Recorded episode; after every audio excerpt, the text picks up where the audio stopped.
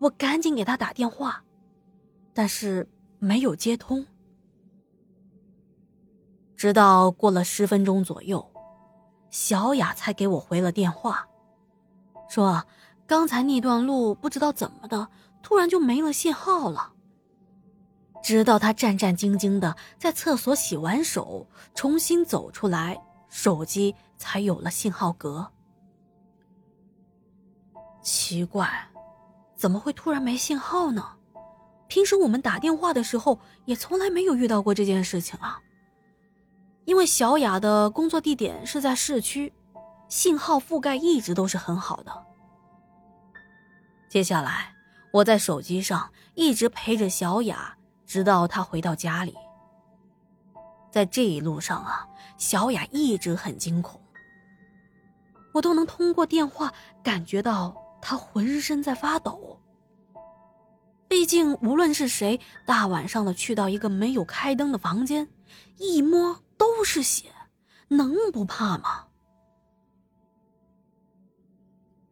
后来啊，他跟我说，第二天回到工作室，和同事们说了这件事情，可是大家都说不可能，因为第一个到画室的小刘早上到画室，并没有看到任何画架上。有血迹。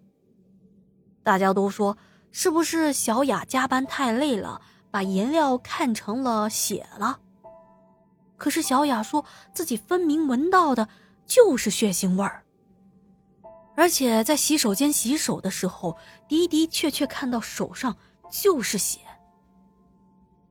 可是小雅听大家这么说，也开始怀疑是不是自己太累了看错了呢？可是，在他经过小珍座位的时候，啊，小珍的电脑什么时候开的呀？他这会儿还没到公司呢，而昨天晚上，我明明已经帮他关机了呀。这件事情如果和同事们说的话，他们肯定又不会相信的。再说下去，还以为我的精神有问题呢。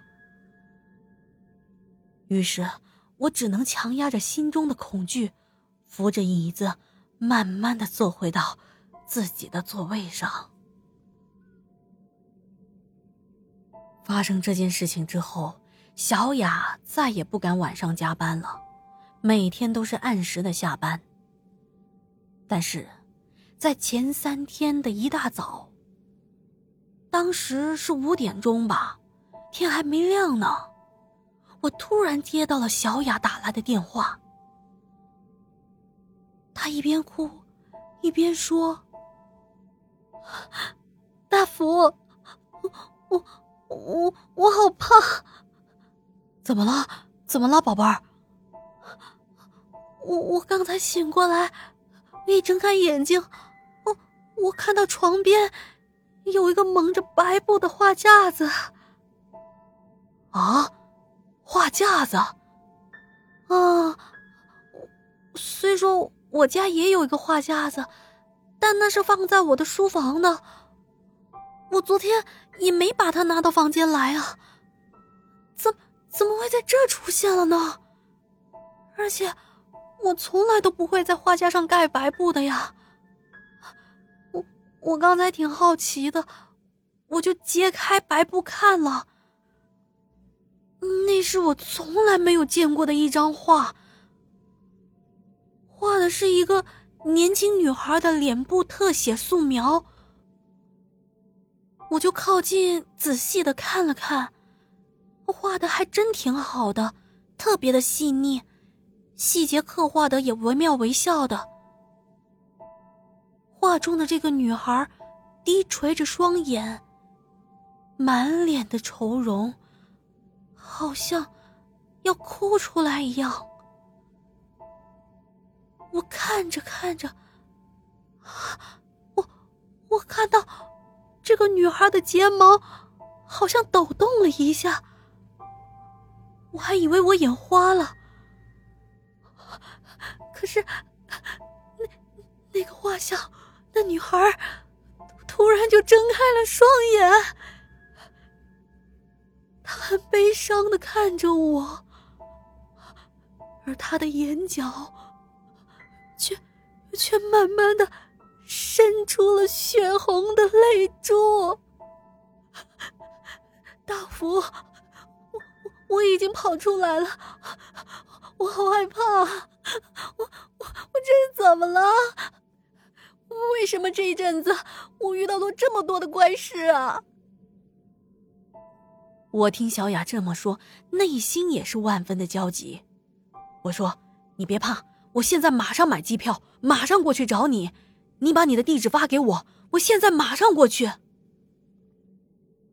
好不容易遇到这么合心意的女孩子，我觉得她就是我的命中真爱，所以啊，我不可能让她出事的。可是，当我问他具体地址的时候，通话。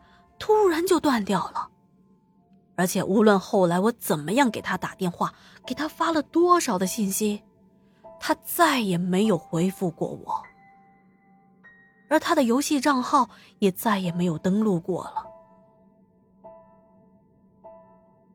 听完大福说的这些，我们都沉默了。当时住在我们楼上的那位大姐姐，扑哧一下就笑了出来。哎呀，是不是人家女孩子想跟你分手，但是又抹不开面子，所以啊，特意编了个这么好的故事来吓唬你啊？大福不相信，继续的争辩：“不不不，不会的，他不是这种人。我们认识有两个多月了，每天都是聊到深夜的，我们相处非常融洽，他不会无端端的跟我分手的。”哦，是吗？你可别太单纯了啊！现在网络上什么人都有，随随便便的恋爱能靠谱吗？你呀，真想找女朋友，还是奔着结婚去的话，还是在现实的生活中找一个吧。接下来啊，大家纷纷的劝大福，让他别瞎想了。我说，你要是真的担心他，要不报警查一下？你知不知道他的真实姓名啊？而大福支支吾吾的说。我我不知道，我之前问了，他也不肯告诉我。我觉得可能是刚认识不太久，他不太放心把真实的姓名告诉我吧。嗨呀，得了吧，连人家姓甚名谁都不知道，就爱的要生要死的，你呀！大福到现在呢，还是对那个女孩念念不忘。我甚至有时候我在想啊，这女孩会不会是背后是一个抠脚大叔，用一个变声器来骗大福呢？哎，开玩笑，开玩笑啊！但是人就是这样子啊，一旦形成了某一种习惯，突然遭到改变，心里总是会觉得不太得劲儿。而且啊，他还是被分手的，没有得到一个任何的交代，就像你在看一本书或者是听一部小说，还没追到大结局。结果烂尾了，哎呀，这心里能不难受吗？看来这心里打的结呢，只能是交给时间慢慢的化解了。好啦，今天的故事就到这里啦，感谢您的收听和陪伴。今天晚上更新呢也是挺晚的了，您呢早点休息。好啦，但是喜欢天下讲的故事，别忘了帮天下打打 call，然后点点赞，转发一下。我感觉我现在好像也有点迟钝了，真的是太晚了。大家一定要记得少熬夜啊，不要像我一样。好的，好的，那天下故事天下说，我们明天晚上不见不散啦！祝您好梦，晚安。